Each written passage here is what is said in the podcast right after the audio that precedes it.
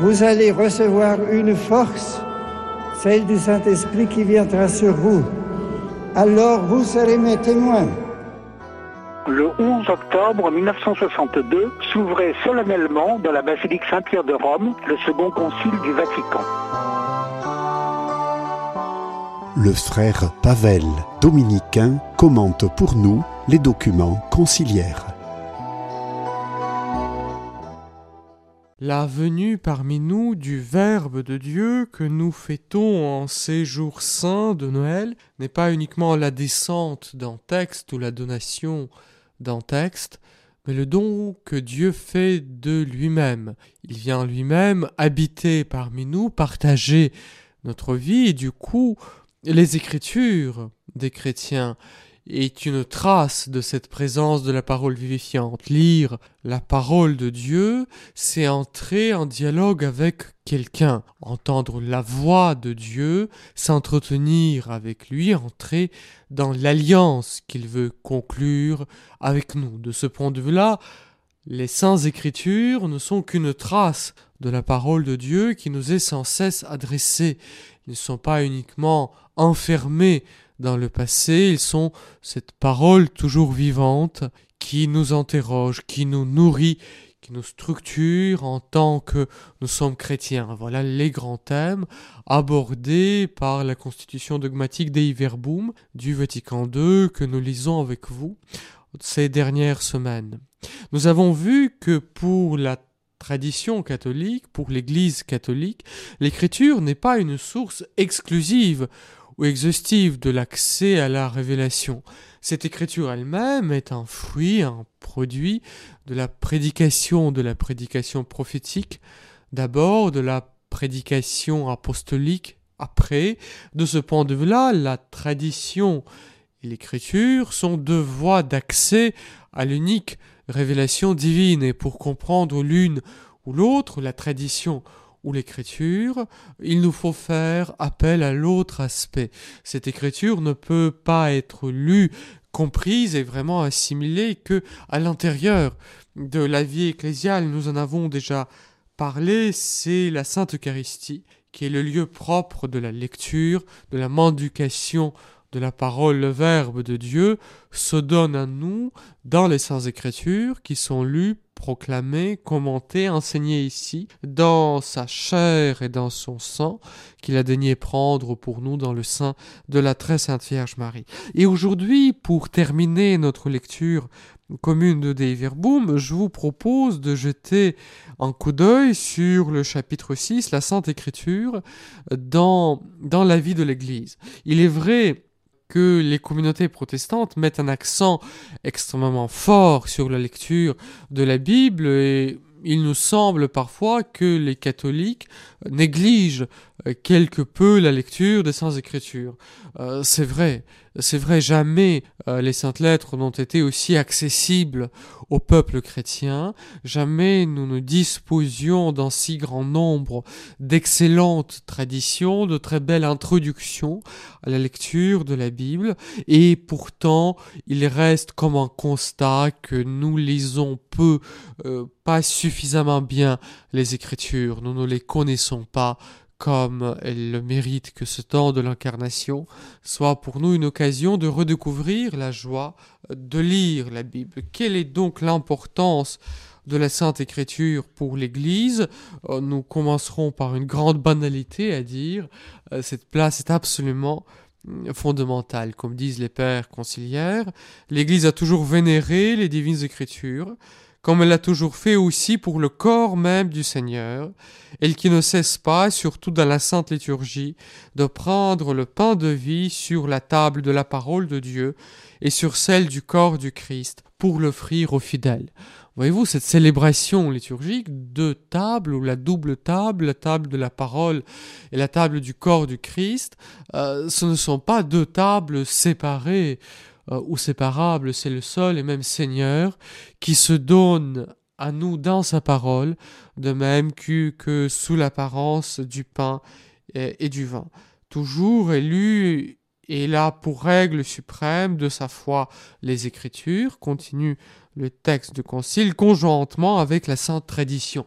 Nous avons évoqué brièvement aujourd'hui les rapports entre les deux, nous avons déjà parlé assez longuement avant, puisque, reprend donc notre texte du Concile, inspiré par Dieu et consigné une fois pour toutes par écrit, il communique immuablement la parole de Dieu lui-même, et font résonner dans les paroles des prophètes et des apôtres la voix de l'Esprit Saint. Il faut donc que toute la prédication ecclésiastique, comme la religion chrétienne elle-même, soit nourrie et régie euh, par la Sainte Écriture.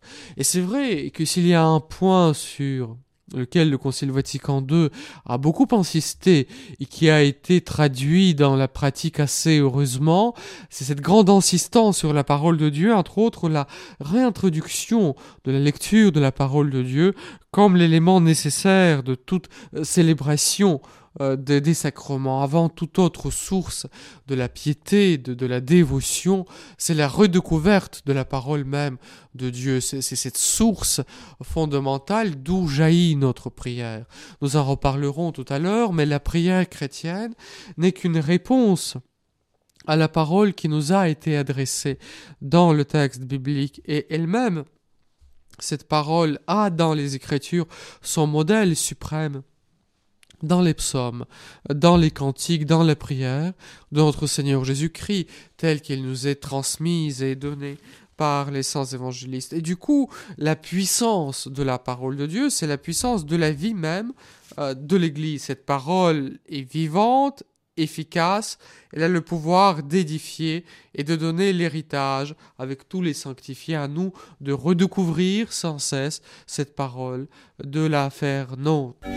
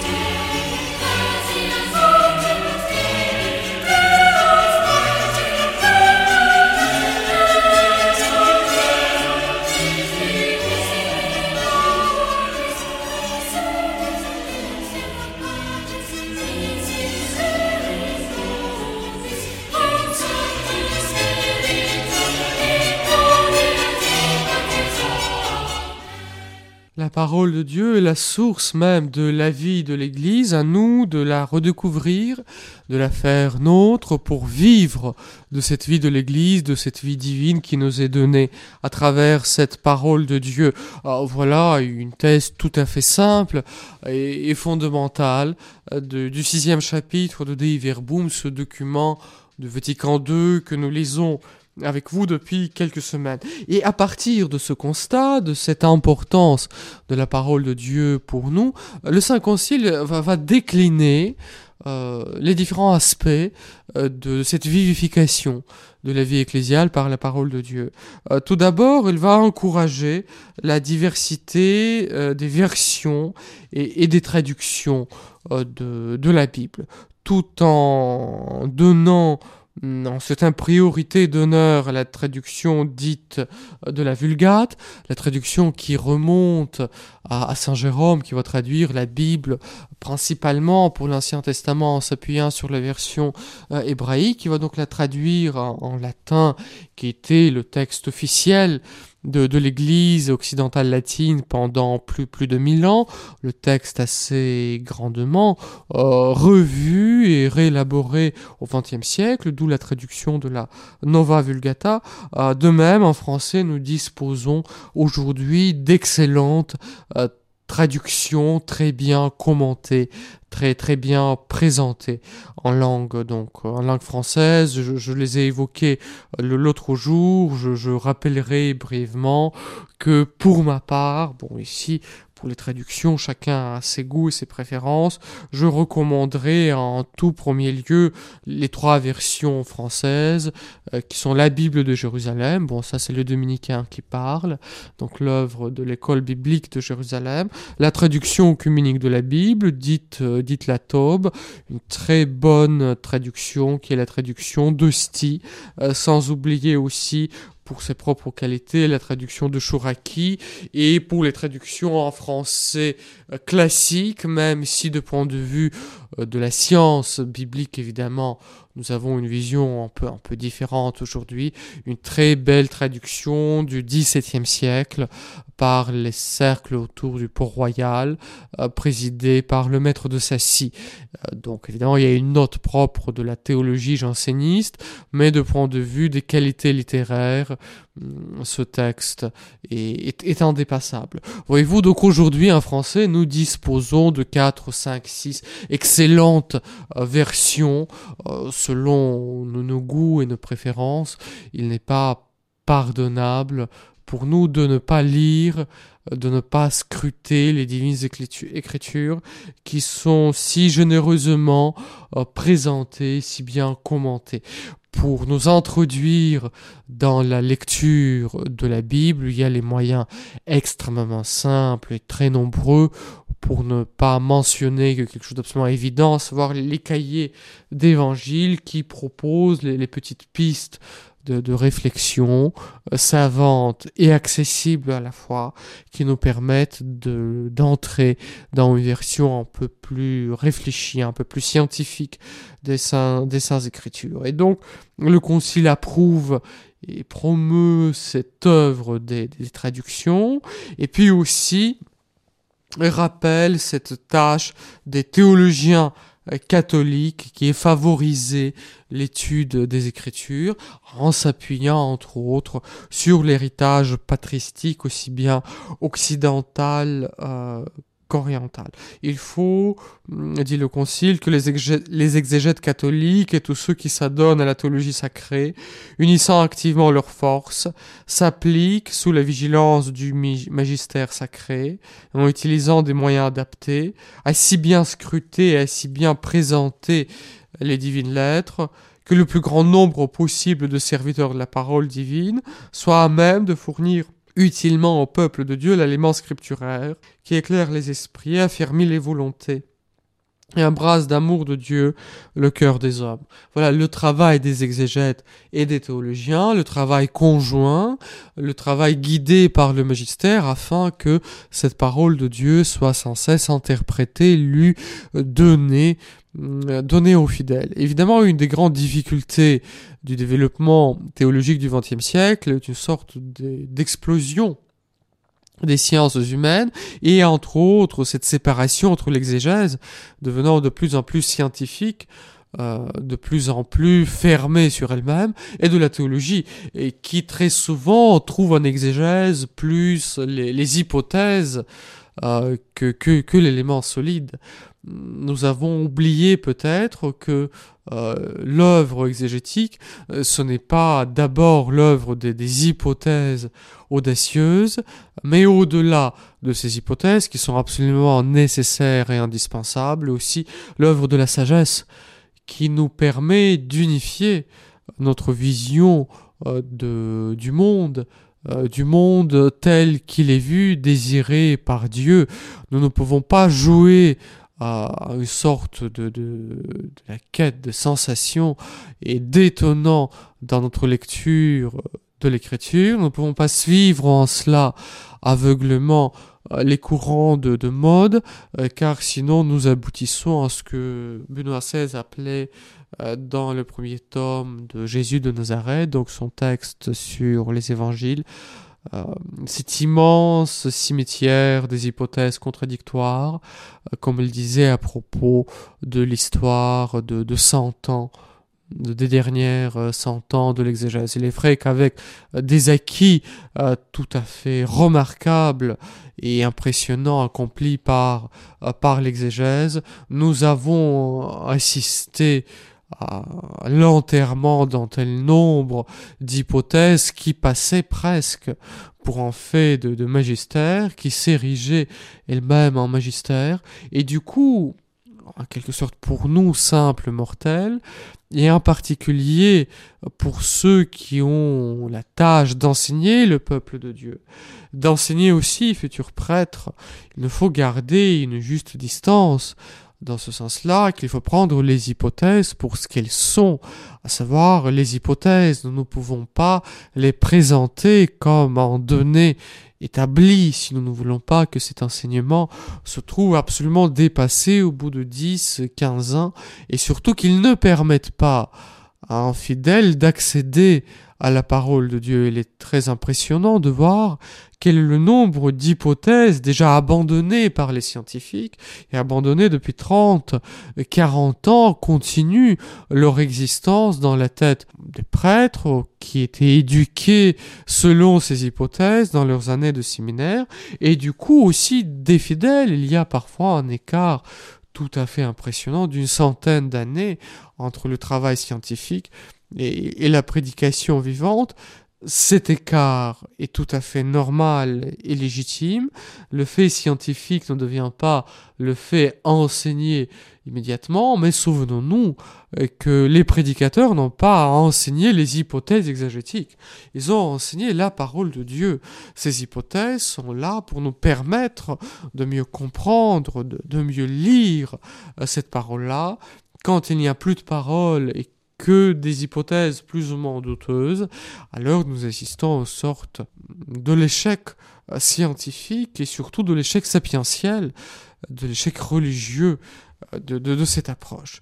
La théologie elle-même, pour reprendre le texte du Concile, ne peut qu'avoir la, la Sainte Écriture que comme son âme. L'étude de la Sainte Écriture soit donc, euh, pour la sacrée théologie, comme son âme, ce que le théologien a à expliquer, ce qu'il a à dire, ce qu'il a à comprendre, ce ne sont pas ses propres hypothèses, ses propres théories, sa propre vision du monde, mais ce, donné fondamental qui est Dieu qui se donne à nous à travers, à travers sa parole. Et du coup, chacun d'entre nous, à sa place et selon ses fonctions, à, à redécouvrir sans cesse la lecture des, des Saintes Écritures. Ce qu'un prêtre, un catéchiste, un théologien, un chrétien pieux ne vit plus en contact immédiat, direct, quotidien avec les Saintes Écritures est quelque chose d'absolument anormal. Cette lecture doit être vraiment notre pain quotidien et dans euh, ce, peu de temps qui nous reste dans notre émission aujourd'hui, j'aimerais vous, vous proposer quelques pistes comment redécouvrir donc cette lecture des, des, des, Écritures. Voilà, donc sur cela nous terminerons notre lecture du, du, de ce document du Concile Vatican II, Dei Verbum. Je lis vite fait l'épilogue du document.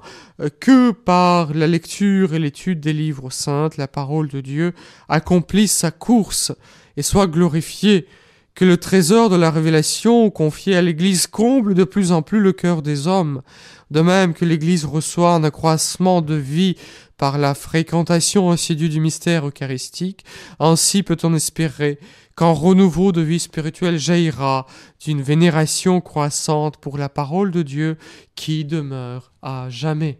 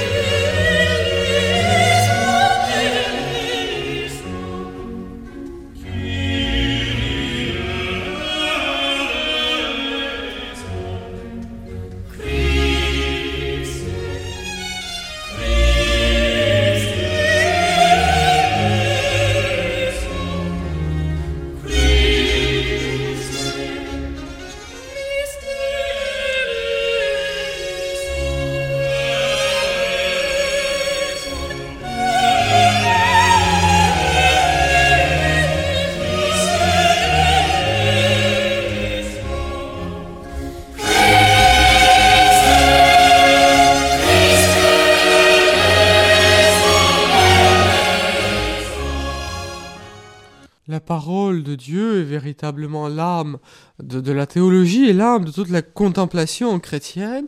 Et pour nous, la question est comment de, nous tenir dans cette lecture de la parole. Je pense que tous nous avons fait expérience que la lecture régulière et priante de la parole de Dieu est quelque chose qui, qui, n'est pas du tout, qui n'est pas du tout évident. Quelques conseils extrêmement simples euh, qui nous permettront, je l'espère, de redécouvrir la présence de cette parole parmi nous. Euh, tout d'abord, euh, cherchons de suivre la logique du, texte biblique. Pour cela, choisissons la lecture cursive, euh, c'est-à-dire on lit un évangile en entier, bout par bout. On lit tel ou tel livre des prophètes, bout par bout. L'idéal, évidemment, pour un homme qui sait lire, qui a le minimum de goût de lecture, c'est quand même d'avoir lu comme minimum une fois dans sa vie la Bible en entier. On y arrive au titre de renseignement. Pour lire la Bible en entier en une année, il faut lire à peu près cinq chapitres par jour, ce qui est, beaucoup. Ce qui est beaucoup, ce qui suppose une lecture plutôt, plutôt rapide, donc, donc peu méditative. Si on a l'occasion d'aller très régulièrement à la messe. Une excellente méthode de lecture de la Bible, c'est tout simplement de suivre les lectures bibliques de la messe. Abonnez-vous au Magnificat, abonnez-vous Prions en Église ou a d'autres revues euh, qui accompagnent la prière selon vos goûts euh, vos goûts, vos préférences, de sorte que, que nous puissions faire nôtre cette grande répartition des lectures que l'Église nous propose et qui nous permet sur une année de voir l'intégralité du Nouveau Testament et une partie assez significative euh, de l'Ancien Testament. Voilà. Puis, quant à la lecture elle-même, certes, elle exige du temps, elle exige l'attention, elle exige la régularité, comme pour n'importe quel autre moyen de la vie spirituelle, nous allons l'abandonner, et donc il s'agira de la, de la reprendre pour euh, utiliser le chemin tout à fait classique de la lectio divina, de cette lecture priante de la parole, le chemin laissé par Guigues II le Chartreux, un, auteur médiéval, euh, qui va schématiser dans un fameux texte, l'échelle des moines, cette méthode de lire les Écritures, qui est celle des pères de l'Église, des pères du désert, de, la tradition plus que millénaire du monachisme. Il dit voilà, comme quatre échelons qui constituent cette échelle de moines, la lecture, lectio, la méditation, meditatio, la prière, oratio, et, la contemplation, contemplatio. De quoi s'agit-il? Tout d'abord, on commence par lire le texte. Un petit paragraphe, une petite partie, lire lentement, tranquillement, à haute voix, s'obliger à entendre le texte. Très souvent, on glisse sur le texte, on croit le connaître, on ne le lit pas, on se projette euh, sur, euh, sur un texte, on se cherche dans le texte, on ne regarde pas ce que le texte dit, on ne dit pas. Voilà, lire lire ce texte à maintes reprises, le, reprendre sans cesse. De là naît la méditation, on réfléchit sur ce texte, on se pose les questions, on regarde comment elle est organisée, on regarde les lieux parallèles dans la Bible, quand la Bible est un texte symphonique qui se renvoie sans cesse, dont les versets euh, se, font écho. Et donc pour comprendre le sens de, versets, il faut lire la Bible à travers, à travers la Bible elle-même. Euh, donc cette réflexion qui ne gomme pas ce qu'il y a de difficile dans, dans, cette lecture. Et de cette méditation assidue, profonde, qui prend donc euh, du temps nécessairement, naît, euh, naît la prière. De cette écoute de la parole de Dieu naît le désir euh, des choses divines, la conscience vive, que par nos propres forces, nous ne pouvons pas nous emparer de, de ce bien qu'est Dieu lui-même, qui nous est donné à travers les Écritures, nous nous refugions dans la prière, qui est cette application religieuse euh, de l'âme, du cœur à Dieu, afin d'obtenir les biens et d'éloigner euh, les maux. Et de cette prière qui dure, on médite, porte dans son cœur, on s'applique à porter dans son cœur ce que nous avons lu, naît de temps en temps la contemplation. Le Seigneur nous fait goûter à sa présence. Du coup, tout notre travail préalable n'était qu'une disposition pour goûter à sa visite, pour vraiment prendre, prendre acte de sa présence qui nous a été donnée dès, le début et qu'on découvre peu peu à peu à travers cette échelle de moines donnée donc par Guy II le Chartreux dans son magnifique texte que vous trouverez très très aisément sur internet. Voilà que ce temps de Noël soit pour nous une occasion de redécouvrir avec joie, avec simplicité, avec persévérance la lecture de la parole de Dieu afin que ce verbe de Dieu se fasse chair dans notre cœur dans notre âme, afin qu'il illumine toute notre vie, soit notre guide, notre lumière, notre règle, et donc aussi notre ultime récompense à la venue glorieuse de notre Seigneur, juge et sauveur Jésus-Christ.